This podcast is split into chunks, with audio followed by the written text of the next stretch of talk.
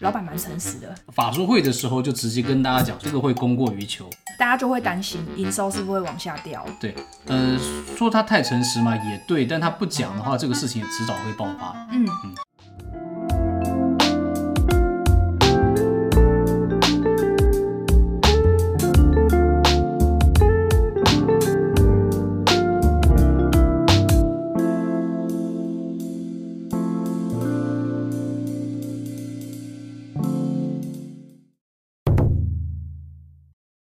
Hello，各位投资朋友们，大家好，我是老莫。大家好，我是 Julie。我们今天来聊一下再跌什么好了，好不好？好，好，那这礼拜的话，我们其实想挑一个很多人应该是在课堂上有问 Julie 的，对不对？对，好，就是一档应该很多呃姐姐们，或者是说可能阿姨们手上有不少的、叫姐姐就好，啊叫姐姐就我好都叫阿季，啊，对对，我也叫比姐较姐，比较有礼貌啦 因。为我刚刚看讲讲姐姐，我看你没有反应，我 有在问说，哎，手上好像有连电，嗯，哦，那曾经看到连电一度冲到很高，但现在好像呃不太理想，对啊，所以我们今天就来聊一下，就是连电，哎，现在它还回得去吗？对，嗯，好，好。那我其实，在帮同学分析的时候，对不会直接告诉同学说你可以买或是不可以买，对好我都会从这个产业去下手，对，告诉同学说目前它这个产业的状况是怎么样，嗯，然后再细到说这两个股它目前的趋势，你可以自己来分析看看。对好，所以等一下我们也花一点时间嗯给大家看一下它的现行走势。 ，OK，再来，其实同学他自己就会知道说啊，那我现在持有这两个股，我应该有的态度是什么？嗯，没错我。能不能去承担？如果真的持续再往下，它的风险。我基本上所有的买卖进出呢，都是大家自己的决定啊、呃我们呢，只能把客观的一些事实跟大家分享一下。嗯那最后的决定呢，还是要由大家自己的独立判断。对，嗯。那我们今天在讲产业之前，我们先看下线好了。好，好，所以说这是联电的 K 线图。哦，我们先从两个面向去解读它的趋势。第一个是高低点，当高低点越来越低的时候，很明显就是一个向下的轨道嘛。嗯，好，所以你看哦，现在是不是都高点、高点、高点都越来越低，低点、嗯低点也都是越来越低，我就很明显是一个下跌的趋势。好，嗯再来第二个判断，用月线，就我们所谓的二十 MA。我们现在这个画面，我们设定的是绿色。嗯嗯，好，二十 MA 目前它的方向也是向下。呀、好，所以这就是不管从高低点解读，或者是从月线来解读，综合解读来说，告诉我们的它，呃，都是一个向下的趋势。嗯嗯嗯， OK，那我们再把这个图形缩小来看，来，它现在可怕的地方在哪里？哦，大家有没有看到、跌到这个地方已经有一个很大的头部出现？换言之，如果这个头部再跌破，我不知道会不会跌破啦。我说如果如果这个头部再跌破，嗯这上面好像都是一堆套牢的人，在上方被套牢的量，我们又称为是冤魂。呃冤亲冤魂、冤亲债主都可 以。 OK 就是一个套牢量哦，那它就是一个很大的压力在这个地方。 OK，呃，就你这样画的这条线，其实还蛮明显的，颈应该是线。这个颈线还是蛮达到蛮多次的支撑。对，那这个支撑会不会被破呢？其实很大程度取决于这家公司跟行情嘛。对，然后还有再来，大盘趋势也会影响。没错，没错。那不过最重要的还是它上面只要有平台区嗯哦，一个平台整理区，我画一下。哦，像它现在再往上的话，初步会进入到这个平台区，嗯哦，都是有一个小区块，小区块，嗯，这个小区块都代表说，在这段时间套牢的人很多，哦，套牢量很多，那只要股价只要能够有机会反弹上去，只是碰到这边的套牢量，就会有人想要干嘛？下车。想要哎想要赶快解套，哎对，好不容易回到我的成本价。对，而且会怕嘛，跌到这个程度，我相信大家都会怕。跌了，台股跌了四个月，你不怕吗？嗯，你不怕，我都怕你不怕了。 再讲一次，台股跌了四个月，你不怕吗？你我，不怕我都怕你不怕了。对啊，你不怕，我都怕你不怕 了。我希望你会怕嗯，啊，啊对，我不是怕行情。你不怕行情。我们只要有正确的操作策略就好了。我是怕同学都啊不会怕，一股脑的都跳进去，都不会去抓我什么时候该走。对，好，这几个哦都是比较明显的套牢的品牌区。嗯嗯好，只要股价有机会反弹到到那个地方，它就会有一些的卖压出笼。嗯嗯，大家看一下哈、这这两根 K 线最新的这两根 K 线，你看其实这两天，诶，它好像 K 线挺漂亮的哦，一个是红 K 实体红 K，一个呢是突破前面的更高的一个高点哦，虽然它最后面是黑 K 了，但是毕竟还是突破了，对吧？但呃，这两个的原因是因为它最近公布了财报，而财报呢还蛮亮眼的，对，但是呢财报亮眼就够了嘛？那之前那一大段是在跌心酸的，就是了，对，嗯大家要注意一件事情，嗯财报公布，现在公布的是今年第一季，嗯那是过去式。那以股价的走势，尤其是以一个长期持有的投资者来说，你持有这家公司，你看的应该叫做未来性。啊，没错。好，那在讲未来性之前的话，我们来先科普一下半导体这个产业了好了。首先，大家要知道，就是说联电跟台积电基本上算是在类似的产业啦，同一个产业。同一个都产叫业做晶圆代晶圆工代工，哎，晶圆代工产业。那晶圆代工呢，他们基本上生产的东西就是所谓的晶圆，金元，晶圆，对，啊？什么？什么？你说什么？好，那这个晶圆呢，它用来是干嘛？就是电子仪器里面的运算的一个小单元。这个东西呢，它越小啊是越先进的。嗯你想一下，你可以把它切的越小，那是不是代表你手段越高？嗯，那它越小是越先进的。那像在这个市场里面呢，基本上呃，我们随便举举几个 player 好了。Intel 的话，差不多是在几纳米来着？十十纳米，十纳米，对，十纳米已经看起来很厉害了哦，已经很厉害了哦。那台积电呢，基本上现在它是以先进制程为主的。那所谓的先进呢，就比好啊哦成熟还要更厉害，那就叫就先进。 Excuse me, what the fuck? 废话。台积电的话，我记得好像我们年初录节目的时候，那时候讲是七纳米应该是主制程，但最新的财报应该是五纳米，应该慢慢超过七纳米。对对已经超过了。对，其实它是不断的往下弄，而且呃，应该现在哈、两纳米、三纳米应该也是有机会马上就可以量产了。三纳米要量产，啊，三纳米要量产了。对所以说其实可以看到，现在市场的尖端技术是已经到这边了。但是我们可能要来回头看一下我们今天的主角联电。联电呢，其实它现在呢还是在二十八纳米。刚大家听下来，Intel 是十，台积电是五到三，那就知道这个联电其实它的制程相对来讲没有那么先进。哦，所以叫成熟。对，我们不能叫落后制程，叫成熟成熟制制程，程对成比较熟好制听程。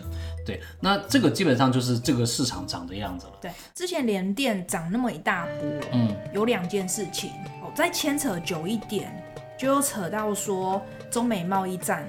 中美贸易战的时候，美国去制裁中芯国际，中国大陆的一间半导体公司 OK 哦，也是做晶圆代工的。嗯嗯嗯那台湾就会有一些转单效应。嗯嗯好、那像那个联电，它刚好就受惠到这一波的中美贸易战的制裁。嗯啊，好，所以转单效应到他那身上了，对好，所以营收大好，拉货潮拉起来了。嗯嗯好，这是第一个。嗯那中美贸易战，大家听已经觉得哇，好久远的事情了对。嗯好，我们再近代一点，在后疫情时代哦，就 COVID 19的，在下一年二零二零年，好，慢慢景气在复苏嘛，因为疯狂的 QE，嗯慢慢的需求增加了。哦，嗯为什么会需求增加？哦，因为在疫情时间的时候，全世界嘛，很多世界各国都在封城。对，刚开始都在封城，嗯封城那时候哇，把大家的需求都降压抑到了最低，压对抑，对然后整个情绪啊，那个、嗯哦，那哦，哪个？哦 哦啊，所以说就是在大家已经被闷很久了，然后刚好又 QE 有一堆钱到大家手上了，对，哎，就想要买一些东西，那买什么？买电子产品，电子产品啊，哎哦对，很对多像车子也算是，啊，对哦，车子也算是，啊，所以说就导致了前两年突然消费的 rebound，就带动了半导体的这个大量的需求。对那那个时候那么大的需求，管你先进的、成熟的，反正我都要。我都有，哎有我都要，对对对，先拿到手再说。所以说那个时候，呃，联电就跟着这一波就起来了。对，对，就即便它是二十八纳米，没有那么的先进，对啊，但是市场的大量需求还是是有把工需要厂的。要。我有印象中哦，当时有一个新闻，然后这不是不是联电啦，嗯啊是台积电。哦 OK，好，那时候单子多到怎么样？嗯晶圆很缺嘛，连德国的经济部长都打电话来，嗯拜托台积电插队插单，让他们生产。哦，这么嚣那张，对，那你就知道说，哇，那在那个时间，嗯在后疫情时代，半导体的需求量是真的突然大增很多。哦，好没见过那么嚣张的， 我长这么大没见过这么嚣张的人。哎，今天你就见到了。对，那现在就有点不太一样了。嗯嗯各位有没有发现哦？现在需求已经慢慢在减缓。啊，对对对，呃，其实在这周四晚上哈、刚刚公布的美国的核心 GDP，、我嗯记得是负的，负一点四趴负一，点四，很很蛮蛮糟糕的哦。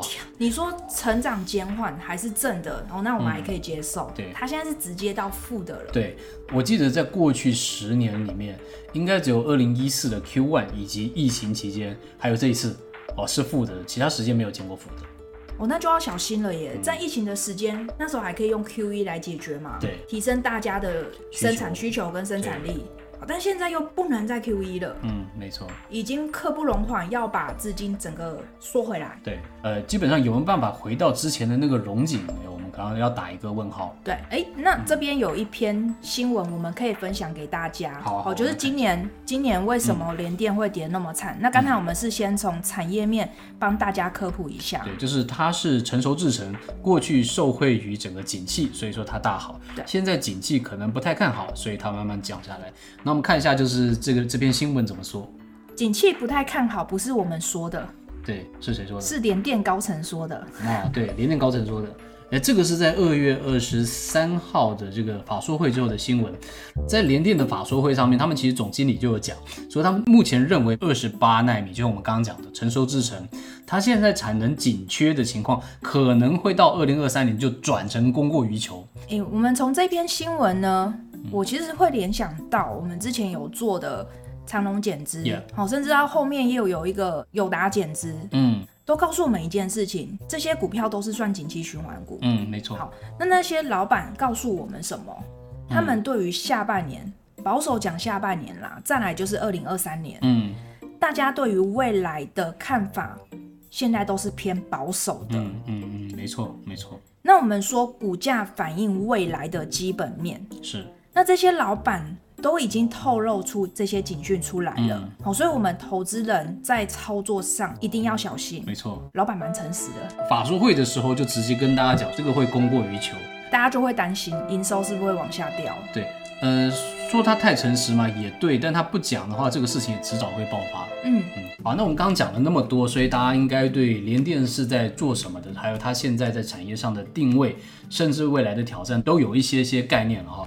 那我们就拉回我们今天的主题，它回得去吗？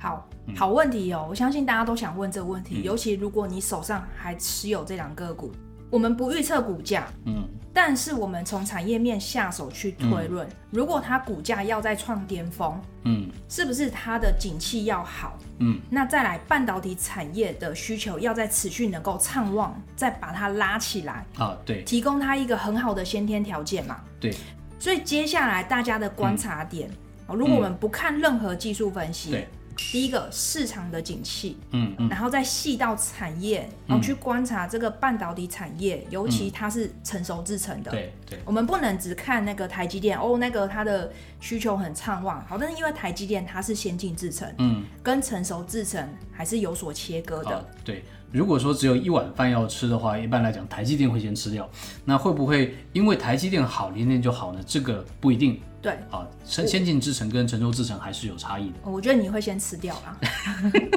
哦，我肚子还有点饿。啊再第二个，嗯它现在还在成熟制程的二十八纳米，啊，对，这个成熟制程的市场比较饱和。嗯，好，那就看它未来的技术能不能够再突破，进入到先进制程的领域，那就是看它未来的竞争力能不能够再提升了。嗯嗯嗯，没错没错。那通常这个是需要很长一段时间啦、各位看 Intel，它现在十纳米要再继续往前，也花了不少年的时间哦、但还是卡在十纳米上面。对，好，那我们最后面帮大家总结一下，联电之前之所以好的原因呢，是因为全球的电子需求大增，所以说导致有大量的半导体需求。那时候无论先进制程或者是说成熟制程，大家都有饭吃，所以说导致这段时间的大好。那这段时间的不好的原因呢，是因为有部分的看法以及数据都已经呈现出来，可能接下来的景气不会好到像之前那么好啊，所以说呢，对于成熟制程的要求会大减。那这样子的话，就直接导致它的股价往下跌。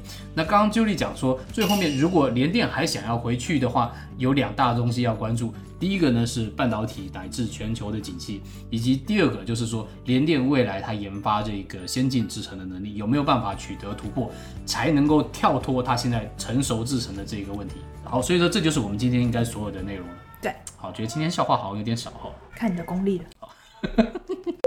好，那就是我们今天所有的节目了。如果喜欢我们的内容的话呢，就欢迎订阅；如果不喜欢我们的内容，那一定是喜欢我们两个，那也欢迎你订阅了。如果各位你想知道什么在涨什么，或者是在跌什么，也欢迎你投稿， 我们将录一集为你做分享。嗯，对，没错没错，这一集就是回答很多同学们的一些提问的。那如果你有任何的想要知道的话，也欢迎跟我们讨论。好，那我们就下礼拜见，拜拜拜。